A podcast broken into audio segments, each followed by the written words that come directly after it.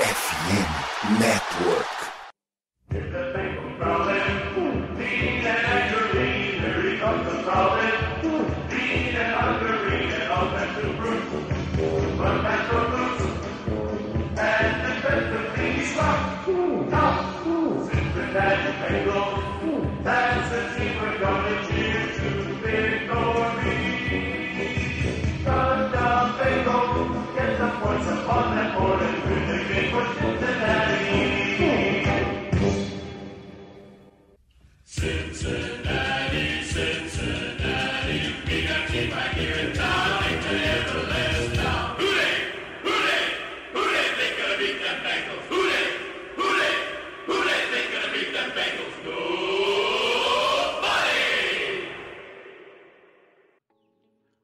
Olá, seja muito bem-vindo ao podcast Who Day BR, a casa do torcedor do Cincinnati Bengals no Brasil. Hoje episódio número 35 e vamos repercutir a estreia da equipe do Cincinnati Bengals na temporada regular. Enfrentamos o Pittsburgh Steelers no último domingo no Paycor Stadium, infelizmente com vitória para a equipe de Pittsburgh.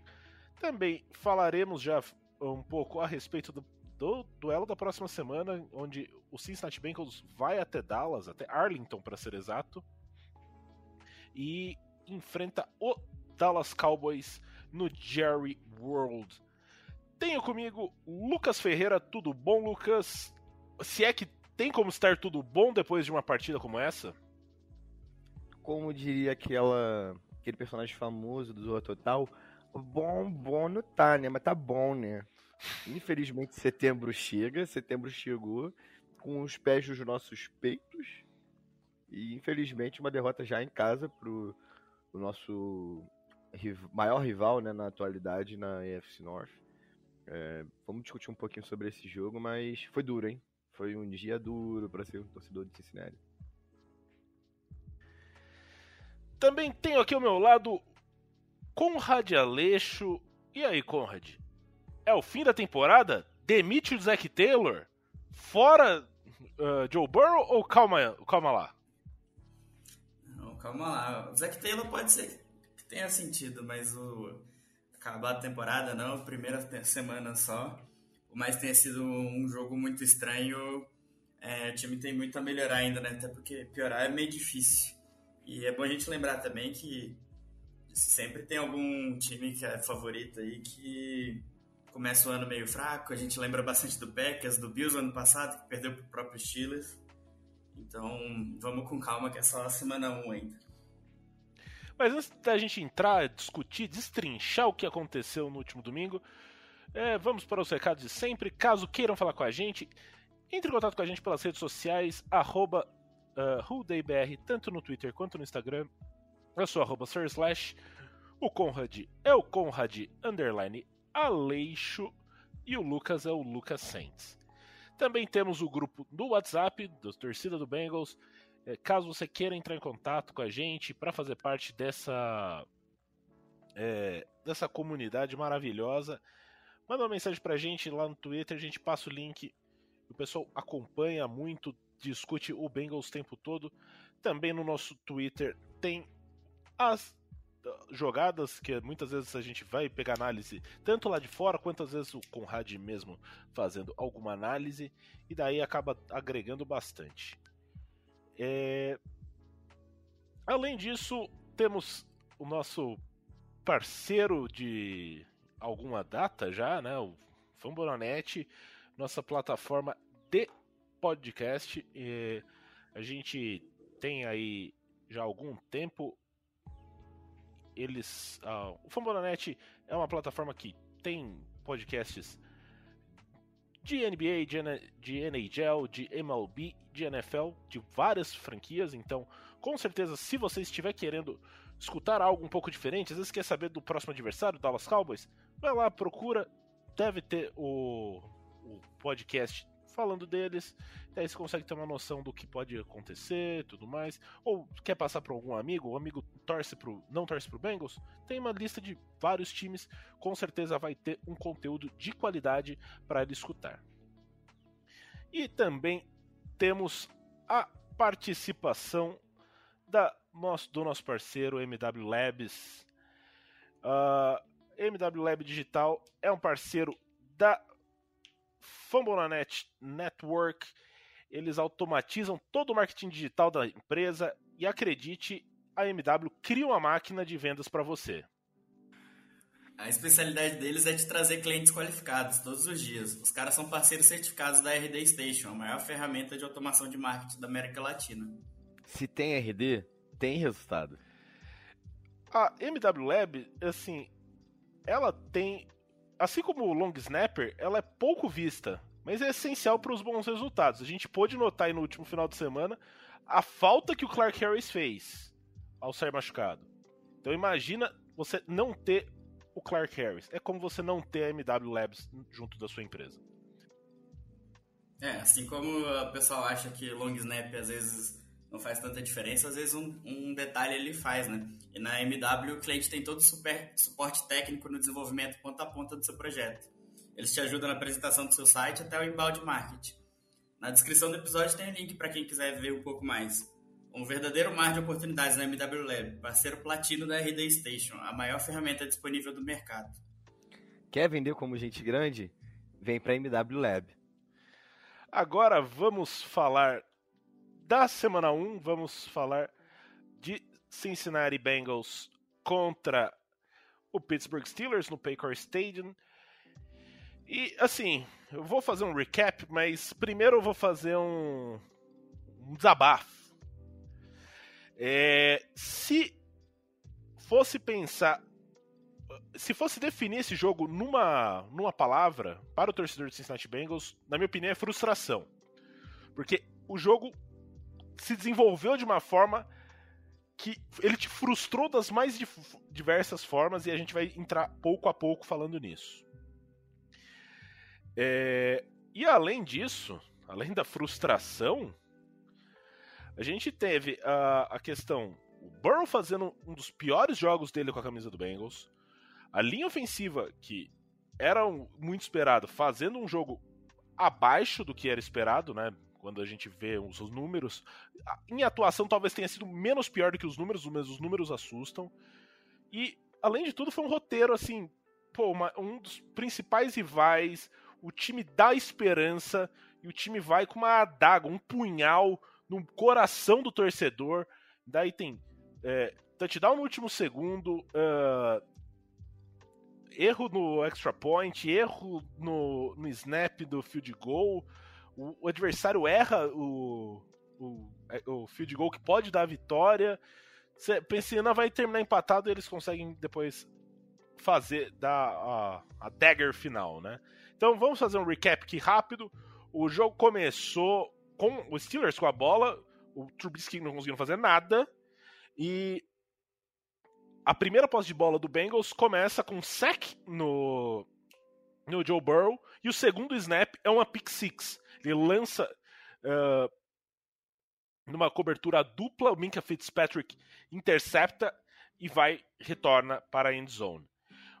Ou seja, o jogo já começa fugindo um pouco do controle. E a linha ofensiva, principalmente no começo, sofreu muito. É, até por conta da de não ter participado a pré-temporada toda, a, a, linha completa, então faltava muito do entrosamento, da sincronia. Tinha Cordell Volson, que estava fazendo seu jogo de estreia, então teve sacks que vão na conta dele, sim, mas o Burrow segurou muito a bola também. E a gente olha o primeiro tempo, o Burrow com quatro interceptações com três interceptações no primeiro tempo e um fumble que é, foi recuperado pelo Steelers. O time, no jogo, de forma geral, foram cinco uh, turnovers. O primeiro tempo, é, o time conseguiu só pontuar duas vezes, né? É, com dois chutes, um belíssimo chute, inclusive, do, do Ivan McPherson, 59 jardas, batendo o recorde da franquia em distância de field goal vai para o intervalo uma vantagem. É, tentando buscar uma vantagem que já estava ficando um pouco grande. Tem a chance é, com o touchdown lançado para o Tyler Boyd, conversão de dois pontos. O time tem. O, o, o Steelers cansa de dar oportunidade para o Bengals. O Bengals falha numa vez um, um turnover on downs ali próximo à end zone, que teve uma jogada que, na minha opinião, poderia ter sido desafiada e deveria ter sido desafiada pelo Zach Taylor. É... O Steelers falha mais uma vez, devolve a bola pro Bengals, o Bengals consegue fazer um touchdown no estouro do cronômetro, basicamente. Chuta o extra point, é bloqueado e vai pra prorrogação. E lembrou um pouco aquele jogo contra o Packers do último ano, que ninguém queria ganhar, teve vários chutes errados. Só que o Steelers acabou acertando um field goal, faltando 5 segundos e acabando com, a, com, a, com, as chances de vitória do Bengals e colocando 0-1 no recorde. Mas antes da gente começar a discutir, tá, a minha opinião, a opinião do Conrad, a opinião do Lucas, a gente tem aqui um convidado especial. Uh, um convidado internacional. Bengals Captain, ele é um perfil aí do Twitter, né? Ele tem mais de 20 mil seguidores e mandou um recado aqui pra gente. É, coloca aí, Conrad. Hooday to all you wonderful Bengals fans in Brazil. We love you all. This is Bengals captain here to tell you don't worry about that game yesterday against the Steelers. I know we all feel a little down. It was not what we expected, but it's time to remind ourselves that Joe Burrow just had appendicitis. He didn't play in the preseason. He looked a little bit rough, but we know Joe Burrow is that guy. He's going to come back. He's going to bounce back. He's going to have a killer game next week in Dallas.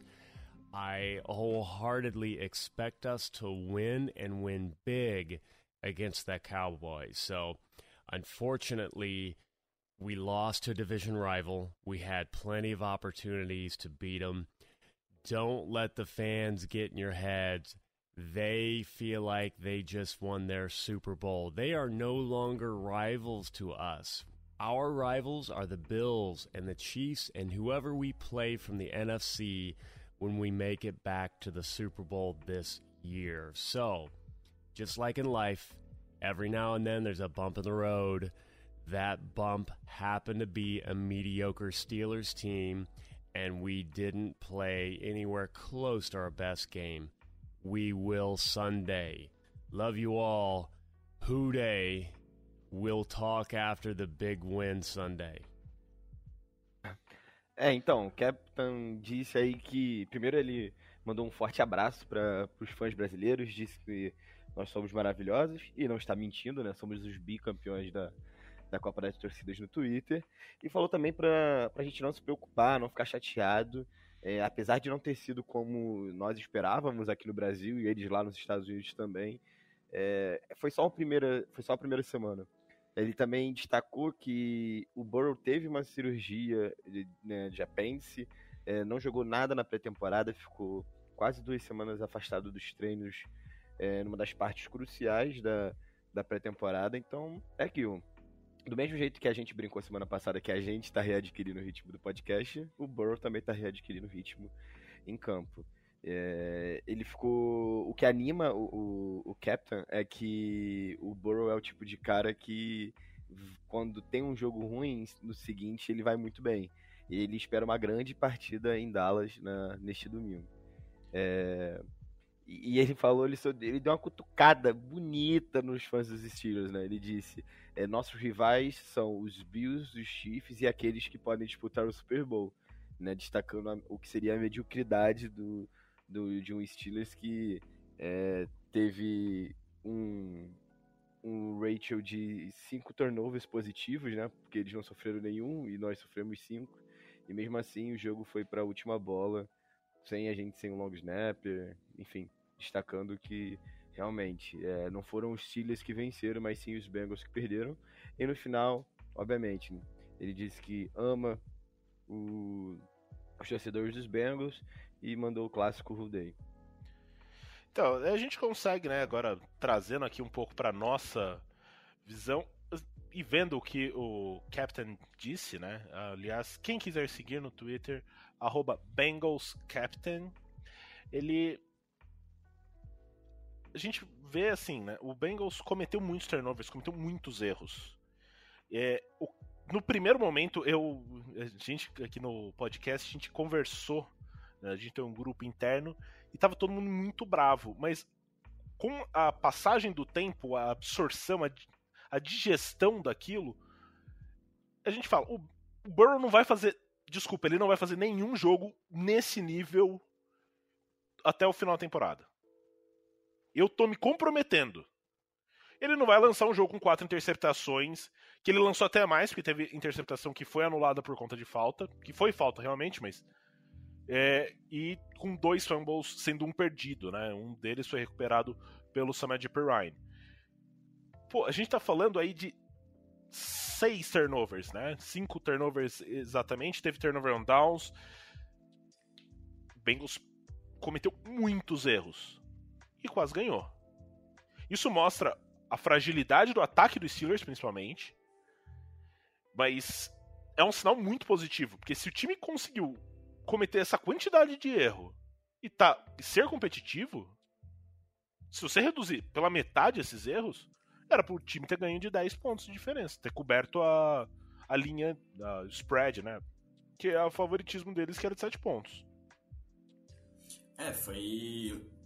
Ah, você até falou que lembrou um pouco o jogo do, contra o Packers e durante o, a, o tempo regular ali antes do, do, overtime lembrou bastante o jogo contra o Bears também, né? Foi um jogo bem, bem atípico do Burrow e com bastante interceptação, teve a pick six e, e a defesa segurando, né? Eu acho que o principal desse jogo para mim é o quanto esse time consegue suplantar, né? O ataque suplantar a defesa e a defesa suplantar o ataque, né? A gente viu bastante isso na temporada passada e a gente continua vendo isso já no começo da temporada, né? Por mais que um esteja tendo um jogo mal, o outro tá ali para realmente segurar as pontas e tentar manter o jogo, o time no, no jogo até realmente voltar a funcionar. Conrad, deixa eu fazer uma, uma pergunta aqui, fazer uma provocação. Te preocupa o Bengals ter enfrentado uma linha ofensiva que não é tão boa assim, que a linha ofensiva dos Steelers não é tão boa, tem enfrentado um Mitchell Trubisky também, que não é o quarterback dos sonhos, e não conseguir nenhum sack, nenhum turnover? Cara, é, se você for pegar só as estatísticas, você fica um pouco preocupado, né? Mas se você começar a analisar como foi a tape, como foi o plano de jogo, essa preocupação ela meio que some, né? Porque você via que a linha tava fazendo a pressão, tava chegando, mas que o plano do jogo dos Steelers, por saber que tinha uma linha ruim, tinha um quarterback ruim, era realmente tentar soltar a bola logo, né? Se eu não me engano, acho que o Trubisky não deu três passes que a bola viajou mais de cinco jardas e, e principalmente a defesa segurou bastante o jogo corrido, que era a principal arma dos Steelers pro jogo, né? Então, você vê que por mais que não tenha turnovers, foi mais é, do plano de jogo, né? A defesa, se eu não me engano, foram cinco outs que a defesa forçou. Então, para mim, isso já vale quase como um turnover, né? Você conseguir esse número absurdo de three. Porque você realmente tira o ataque do adversário de campo e por mais que a, você não consiga colocar o, o ataque numa posição de campo tão boa, acaba influenciando um pouco na posição de campo. Né? E acaba sendo irônico que acho que as duas jogadas mais prolíficas do, do Trubisky lançando foi no último drive, lançando pro, pro Tyrend, o. Nossa, que é um nome meio. Freyermuth. Freyermuth, Pat, Pat Freyermuth. É... Fora isso, quase não teve grandes avanços, né, do, deles no jogo. Lucas, você pode não. compartilhar um pouco do que foi a sua raiva? Você que passou raiva na frente do sogrão? na frente do sogrão e na frente da sogrona. Não podia nem. Sol... Quer dizer, obviamente que eu podia soltar aquele lindo palavrão, belíssimo palavrão, né? Só que eu não faria isso, pois eu sou um rapaz educado, né? Mas foi é, basicamente vocês falaram, explicaram bastante sobre o jogo, né? O ataque dos Steelers não teve grandes avanços durante a partida. É, o último drive do primeiro tempo foi realmente um, uma exceção, né, que deixou a partida 17 a 3. É, mas fora isso, foi um ataque extremamente apático, pragmático. Os Bengals é, estão no, em muitos quesitos entre os top 3 defesas dessa primeira semana. É, foi uma atuação dominante da defesa dos Bengals que acabou sendo é, ofuscada por uma atuação terrível do Burrow. Né? Quatro interceptações, um fumble recuperado, mais um fumble perdido. Então eram para ser seis turnovers e todos na conta dele. É, é, algo que não pode acontecer. Ao mesmo tempo, a gente tem que destacar. Ele, a pior atuação da carreira dele foram 338 eh, jardas e dois touchdowns. Quantas vezes a gente viu o Dalton lançar para 338 jardas? Quantas vezes a gente viu o Palmer lançar para 338 jardas? Então, tudo bem que os Bengals tiveram que correr atrás a partida inteira, então isso significa que o jogo vai ser mais unidimensional, sim, mas não importa, as bolas, as bolas estavam lá quando elas precisaram estar. É, aquele, os últimos dois drives é, tem o touchdown do Jamar Chase, que a arbitragem não vê, e o coach staff dos Bengals também não desafia. Tem o passe para o Mike Thomas no meio da end zone, que ele está livre, ele dropa. Se fosse o T. Higgins, era touchdown. E ainda tem o passe no final da partida, no último segundo, para o Chase. Então, isso mostra que, é, apesar dele ter jogado muito mal, ele mostrou grandes jogadas durante a partida. E foi o que o Captain falou. É, ele tá voltando. Né? Ele é, é a primeira semana é difícil para todo mundo. E às vezes esses resultados podem acabar acontecendo. Se fosse talvez na semana 5, esses mesmos dois times, os Bengals atropelariam os Steelers. Os, os, não se deixe enganar, os Steelers foram dominados. E assim, o... dentro da partida você consegue ver um, uma recuperação do, do, do Burrow. Você vê o primeiro tempo dele, o primeiro tempo é irreconhecível. O segundo tempo dele, tudo bem, ele tá correndo atrás, mas eu tava em grupos no WhatsApp com torcedores de outros times, eles falavam: o Bengals vai virar esse jogo. Porque ele tava com o diabo no corpo, ele, ele tava lançando, bola, a bola ia na direção do Jamar Chase, ele fez 10 recepções, as 10 recepções foram, foram first down. Uh, o Lucas comentou, né? O time perdeu o T. Higgins ainda no segundo quarto por conta de um, uma, um helmet to helmet, né? Uma sujeira é, ele já estava, inclusive, já tinha sido parado, né, por, por, outro por outro jogador do Steelers, chegou um, dando uma pancada tardia e ele saiu com uma concussão. E isso prejudicou muito, porque lembre-se de quando a gente falou, o time está com um corpo de wide receivers mais enxuto. Você perdendo o número 2, o, o Bengals ficou basicamente rodando com Jamar Chase, o Tyler Boyd e o Michael Thomas. Pô, se depender de Michael Thomas para ser um do, um, uma peça regular no seu ataque, começa a ficar complicado. É, e assim, o time conseguiu fazer avanços sistemáticos. O John Mixon fez uma partida muito boa. Muito boa.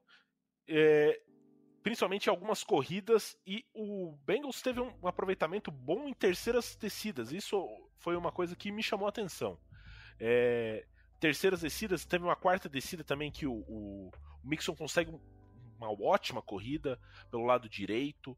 É, então, assim, a gente vê muita coisa funcionando. E a linha ofensiva, o primeiro tempo foi desastroso. E o Burrow tem segurado um pouco mais a bola, principalmente numa área ali entre a linha de 30 e 40 do campo de ataque, por ele ter uma confiança muito forte no Ivan McPherson. Então ele tenta estender um pouco mais a jogada. Se ele tomar o sec, beleza, o McPherson guarda. É... Mas o segundo tempo, o Burrow foi muito menos pressionado e conseguiu desempenhar muito melhor. Então você consegue ver aí já a sintonia chegando uh, ao longo ao longo da partida. E por conta do da partida indo para prorrogação e o Bengals está ali, a defesa forçando muito rápido a, o, a, o ataque do Steelers sair de campo, o, a gente pode notar questão de cãibra, os jogadores cansados. O Bengals teve, se não me engano, foram 43 minutos de posse de bola. E é uma coisa absurda. Né? Então, se, se você for pensar que foram 70 minutos basicamente de jogo, você tem aí 43, o outro time teve 27. É, e se for pegar os jogadores de ofensiva que ficavam no Special Teams também, chegaram a ter 100 snaps no jogo, né? Né, o próprio Jamar Chase, né, teve 100 snaps. E isso foi até destacado por, é, lá nos Estados Unidos, porque é, apesar dele ter jogado os 100 snaps, ele estava inteiro até o final da partida. E quem já jogou futebol americano, obviamente ninguém aqui jogou no nível profissional, mas sabe que correr, parar, correr, parar, correr, parar durante quase 4 horas é, é exaustivo. E assim, né, a gente é, teve a lesão num retorno de punch do, do Steelers, a lesão do Clark Harris, que isso impactou o Bengals. É, é, como a gente comentou, é aquela lesão que você não percebe num primeiro momento, mas o quanto. Se desse tudo certo, ninguém ia nem ter, era capaz de nem ter percebido ali que, que ele estava machucado. Mas, infelizmente, foi muito notado. Porque o Mitchell Wilcox, que é o terceiro Tyrend, é... ele era o long snapper reserva. Ele foi para fazer essa função uh, né, de dar o snap no extra point para virar o jogo. Esse snap foi bloqueado num erro de leitura do bloqueio do nosso queridíssimo Drew Sample. Mas quem era para estar fazendo a função naquele, daquele lado era o Wilcox. Ou seja, é uma peça de dominó que vai desencadeando uma bola de neve, né? É, o, e se eu não me engano, o, o, o Drew Sample era para fazer o lado oposto, então começa a mexer em muitas peças e começa a dar erro.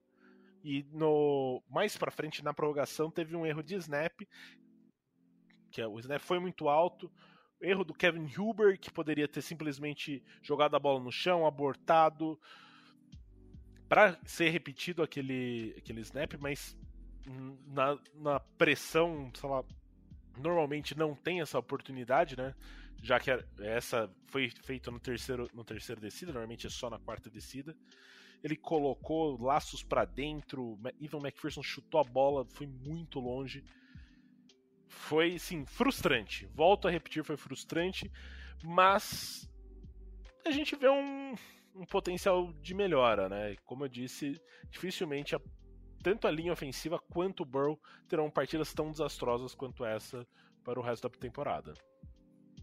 É, e quem, quem ouve o podcast regularmente já, já ligado que a gente falava que, que a linha, por mais que a gente tivesse expectativa que fosse melhor, ia demorar um pouco para engrenar, né?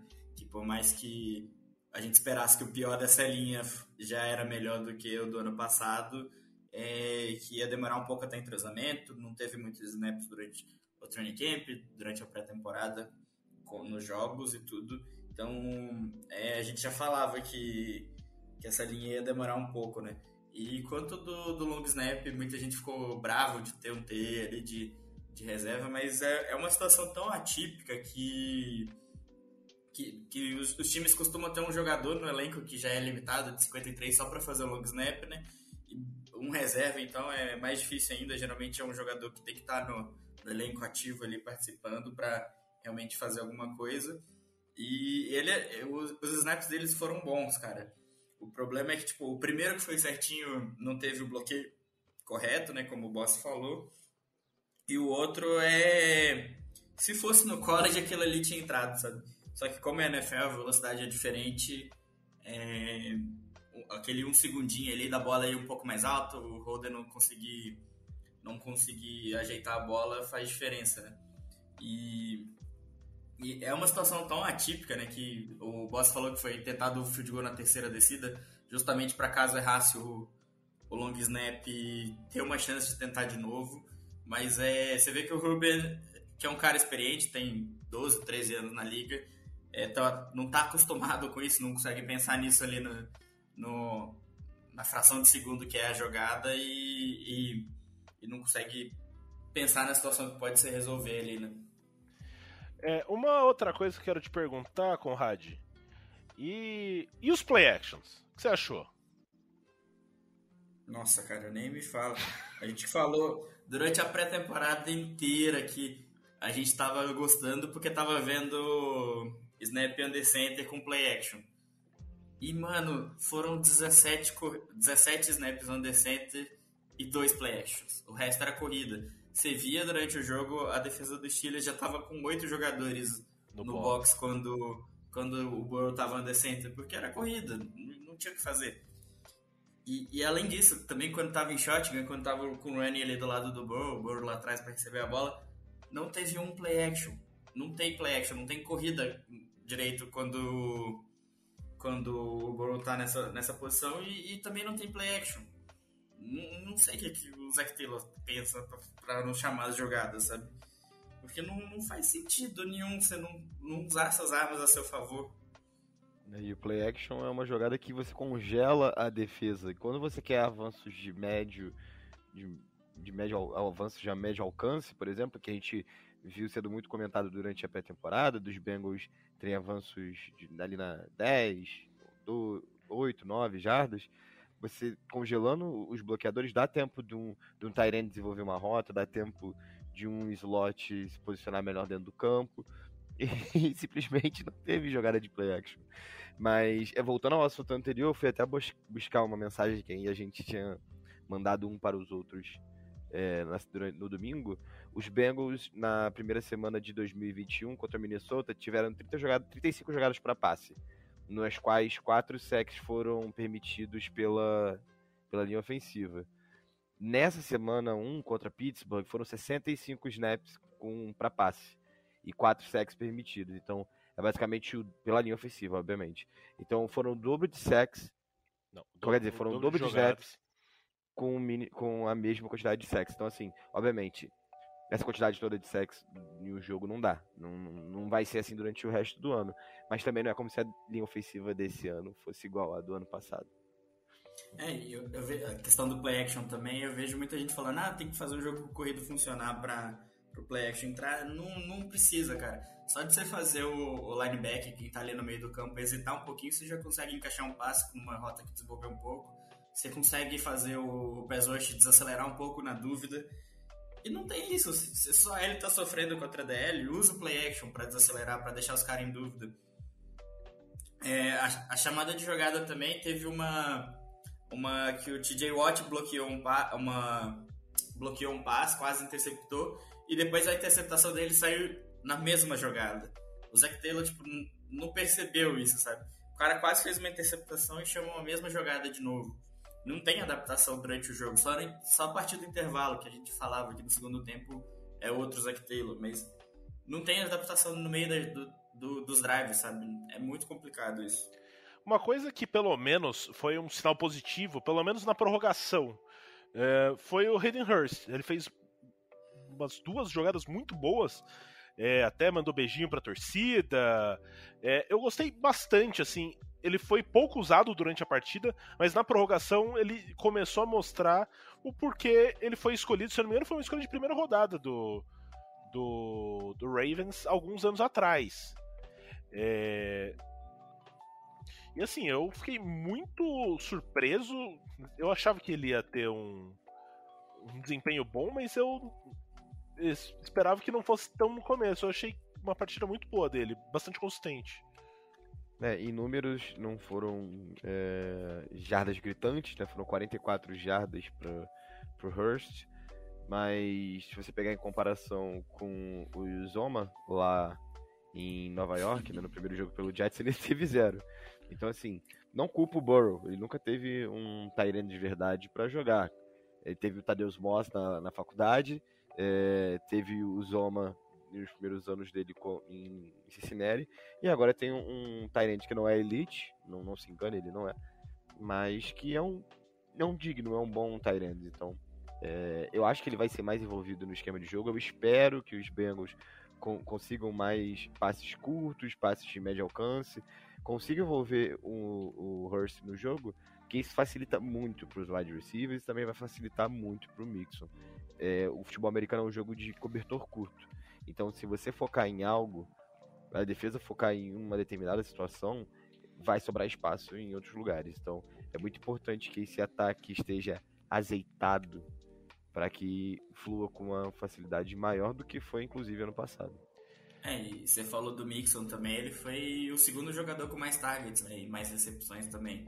Então é, é bom a gente ver o, o Mixon um pouco mais envolvido no, no jogo aéreo, apesar de ainda estar tá errando as leituras de bloqueio. Uma coisa que eu, que assim, eu não me lembro uh, e gostaria de, de perguntar aí para os meus companheiros de podcast, Chris Evans teve snap nessa partida ou não? Eu não me lembro de nenhuma participação efetiva dele. Teve em Special Teams só. Eu sinto, a, eu sinto a falta dele, eu acho que poderia agregar. E outro jogador que eu gostaria de saber é Dex Hill. O que aconteceu? O garoto sensação do começo da pré-temporada, escolha de primeira rodada, não entrou em campo, basicamente. É, ele teve, acho que se eu não me engano, foram seis ou sete snaps na defesa. E segundo o nosso coordenador defensivo, foi porque a situação do jogo não permitiu que ele fosse usado mais. Então acabou que, como o placar estava pouco mais elástico, o, o Steelers estava tendendo a correr mais com a bola, né? Inclusive, que era o plano de jogo deles. Então acabou que ele entrou meio que na rotação dos linebackers e dos cornerbacks ali. O Trey Flowers teve bastante snap, o, o Marcos o jogador com a maior também. Trey Flowers é. foi o jogador com a maior pontuação, né, no Pro Football Focus. É, exatamente. Então ele acabou entrando na rotação ali com os cornerbacks, com linebackers, então por isso não teve tanto snap. É, não, e assim, né? Uh, ele quase fez uma interceptação ali que basicamente foi quase falta, né? No Trey Flowers, que ele, é, ele foi muito criticado, a gente até tinha. Uh, quando, quando chegou, a gente brincava muito da questão do marcador de Tyrants oficial, né? Mas eu achei que teve uma partida bem justa. A defesa, de forma geral, o Eli Apple fez, uma, fez um jogo bem decente, o Tidobi Awuzi... O Wilson teve um jogo gigantesco. Sim. É, mas um, uma coisa que, assim, para criticar, vou procurar aqui uma coisa, teve um offside muito, muito ruim do do Sam Hubbard, que foi assim, nossa, cantadíssimo que, que, que foi e tudo mais. Você fala assim, putz, tem que prestar atenção nessas jogadas, que às vezes é numa dessas que o time acaba se ferrando. Mas de forma geral a defesa jogou bem. É... E acabou sendo uma infelicidade, né? a gente já comentou, teve um touchdown aí do Jamar Chase que, na minha opinião, entrou, os juízes não marcou, não foi desafiado. Teve quase um touchdown maravilhoso dele que ele pisou com o dedão para fora, assim, mas ia ser muito bonito. Então o time teve muitas oportunidades, teve os dois chutes errados. É, depois do, do turnover on downs, ainda o Jamar Chase comete uma falta boba toda a vida que se não faz aquilo, o Steelers ia estar tá mais enroscado ainda, porque era capaz de estar tá ali na linha de uma, duas jardas. Se sofre um sec, é safety e o Bengals recupera a bola. Então, sim, a gente a gente olha, fala, puta, perdeu, não gostaria de ter perdido, mas é como o Captain disse.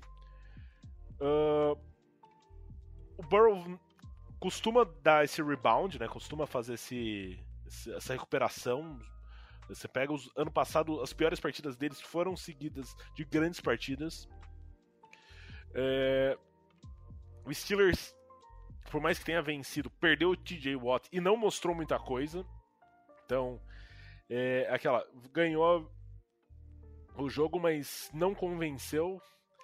É, e o Bengals tem que fazer um, uma primeira metade de temporada muito boa. A segunda, tempo, a segunda metade vai ser tão difícil quanto do, do, ano passado. Tudo bem, ano passado engrenou nessa, nessa fase e chegou quente nos playoffs. Mas você não pode contar com isso. É bom você estar tá já com uma gordura acumulada para você enfrentar Bills, você enfrentar Chiefs, você enfrentar Titans fora de casa, você enfrentar o Ravens e Steelers fora de casa. Então são jogos mais complicados na segunda metade da temporada.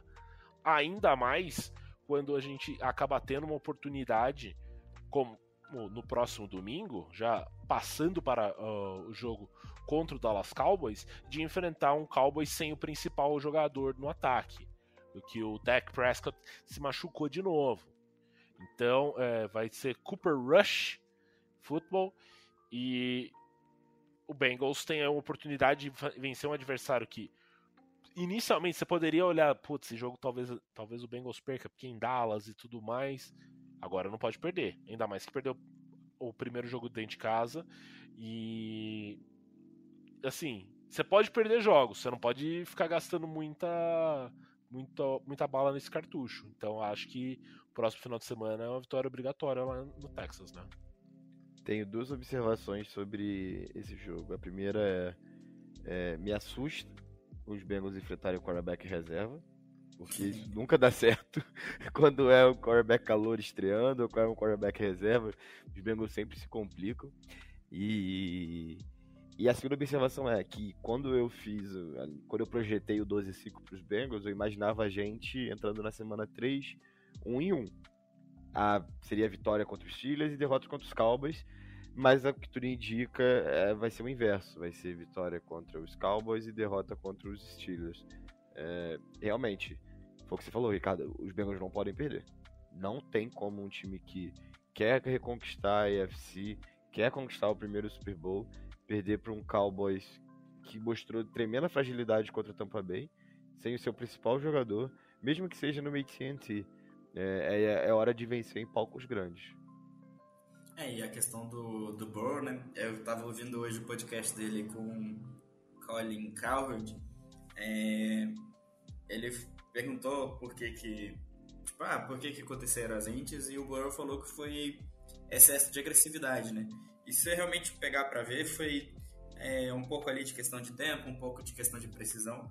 Porque você vê que os passes que aconteceram às entes são realmente, tirando acho que a do TJ Watt, que foi meio que surpresa ali pro Burrow, é, são passes que o Burrow acertava no passado. E é, eu não sei se é falta de ritmo ou se está sentindo um pouco a questão física ali do apêndice, se foi se soltando durante o jogo. Mas é realmente só faltar um pouquinho ali de precisão, de timing. E isso, com certeza, durante a temporada, isso volta, né? Então não, não é nada para se preocupar, não. É, e assim, além da, da, da perda né, do Dak Prescott, o Dallas Cowboys também está sem o Conor McGovern, que é o, left guard, é, que se machucou, né, ou center, agora eu não lembro exatamente qual das duas funções que ele estava fazendo. E tá tentando ver se Michael Gallup, que é um, um, dos, um dos wide receivers, volta, mas ainda é improvável, treinou com limitações. Ele que vem de uma lesão bastante grave, se eu não me engano, uh, de ligamento no joelho. E daí você olha fala assim, pô, os principais jogadores da, do ataque estão aí. Tirando o Ezekiel Elliott, né? Que, e o CD, o CD Lamb, que são dois dos principais, o resto, a linha ofensiva, que em outros momentos era tão temida a linha ofensiva do Dallas Cowboys, atualmente ela tem muitos problemas, tem um, um, um tackle que é novato, né, que até foi uh, bastante criticada a escolha dele é, por, conta, por conta da torcida. É, deck não joga, então vai ter a questão aí do Cooper Rush e cuidar muito bem a linha ofensiva, tomar cuidado com o Micah Parsons, né, que é o principal jogador dessa defesa.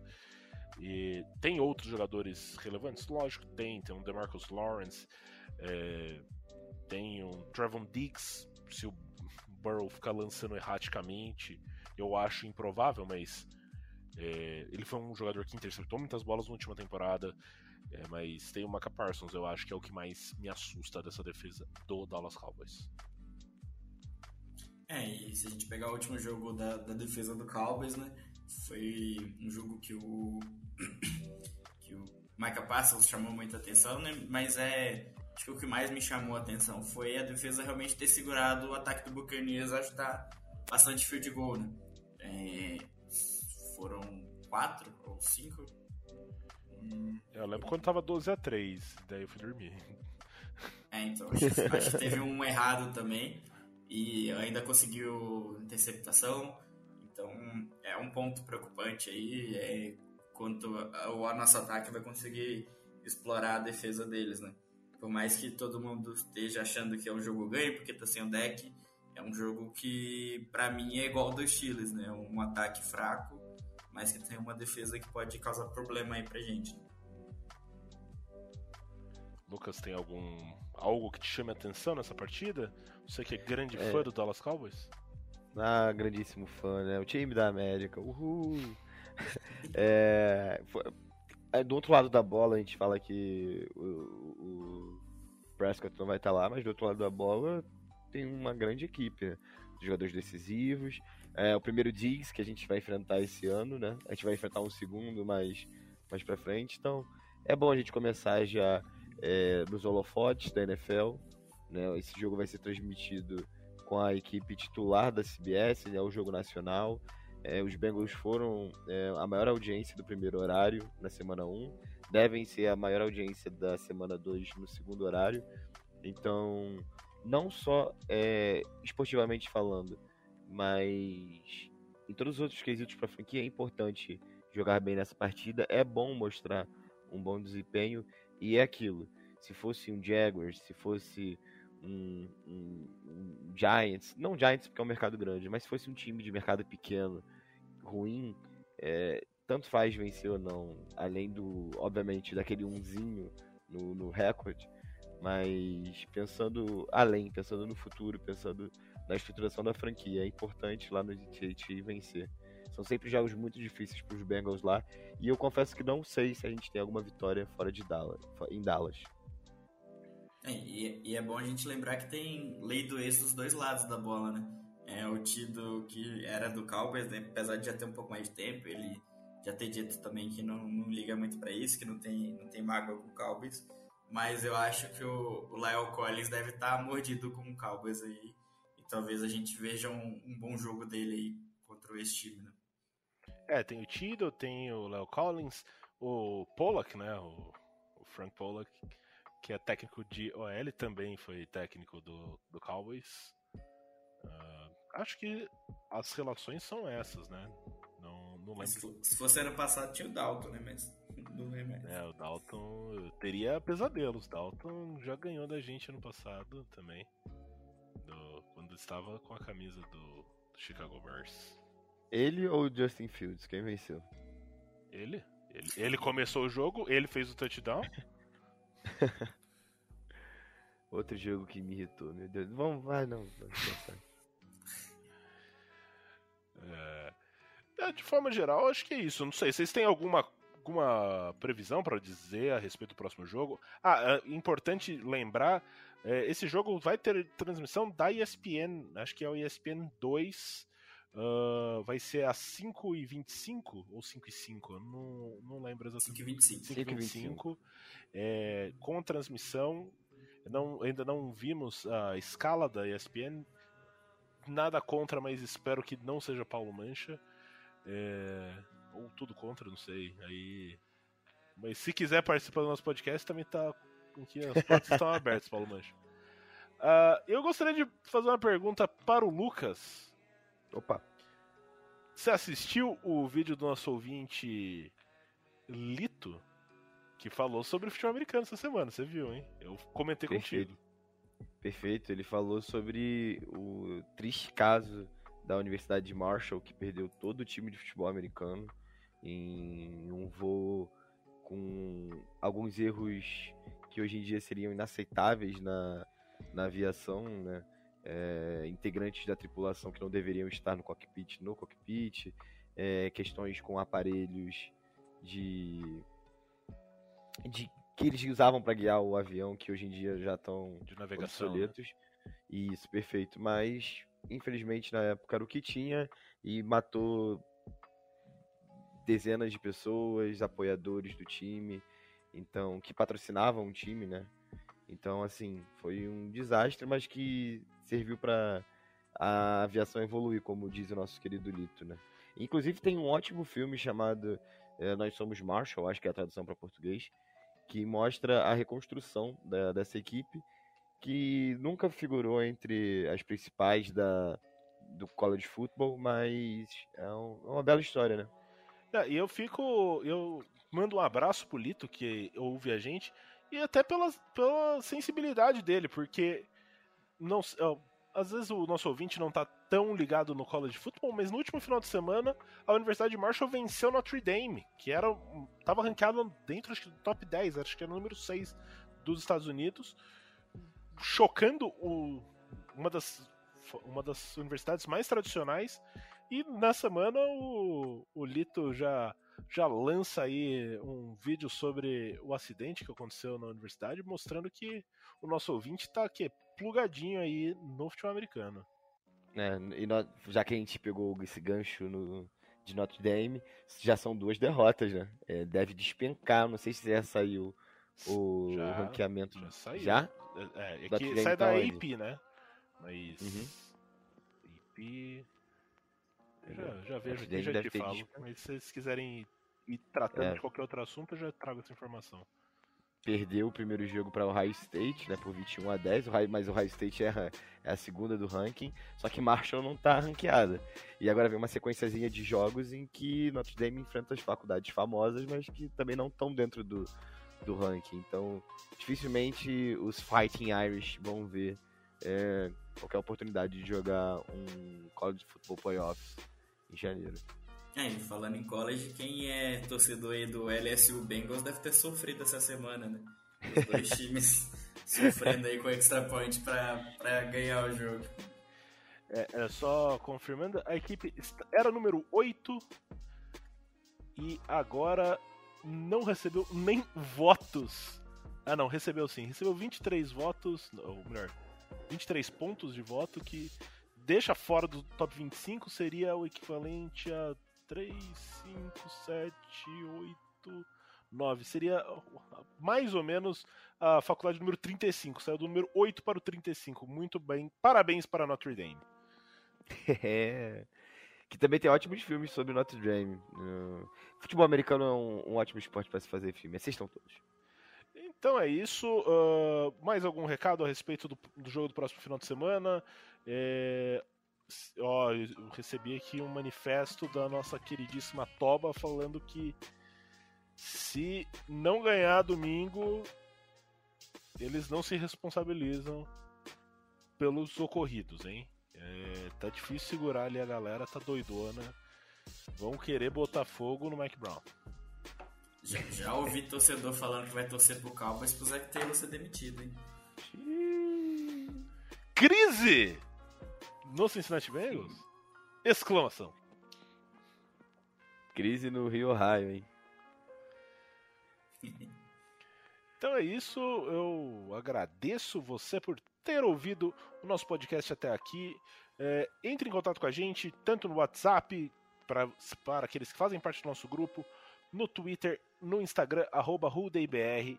Uh, mande um abraço, mande uma mensagem. O pessoal aí continua sempre sendo a, uma fonte de inspiração, uma fonte de carinho. Te agradece muito vocês por estarem apoiando a gente nessa. Alguma mensagem para alguém? Quer mandar um beijo para Isabel? O senhor Lucas? Ah, sempre, sempre importante, né? Um beijo para gato. É, agradecer a todo mundo que nos acompanhou na, na última semana, que está nos acompanhando hoje. Semana que vem tem de novo, semana, semana também, e na outra, e na outra, e na outra sempre tentando melhorar o conteúdo, a qualidade dos comentários e levar o melhor para você que é fã do Cincinnati Bengals no Brasil. Conrad quer mandar um beijo pra patroa também. Eu vi que é aniversário de namoro, tudo mais. Foi aniversário, não sei se foi hoje ou ontem, alguma coisa assim. Sempre bom garantir, né? Mandar um beijo pra patroa. Foi oito anos de namoro ontem. E dizer aí que não duvidem das minhas avaliações de jogadores que muitos riam aí quando eu falava que, que o Clark Harris é elite. Confiem quando é special teams. Isso aí você tá falando da elite. E, e, e, e não dá para escrever elite sem escrever Eli de Eli. Eli. Então é isso, a gente com esse pensamento maravilhoso encerramos esse podcast falando Quem Day.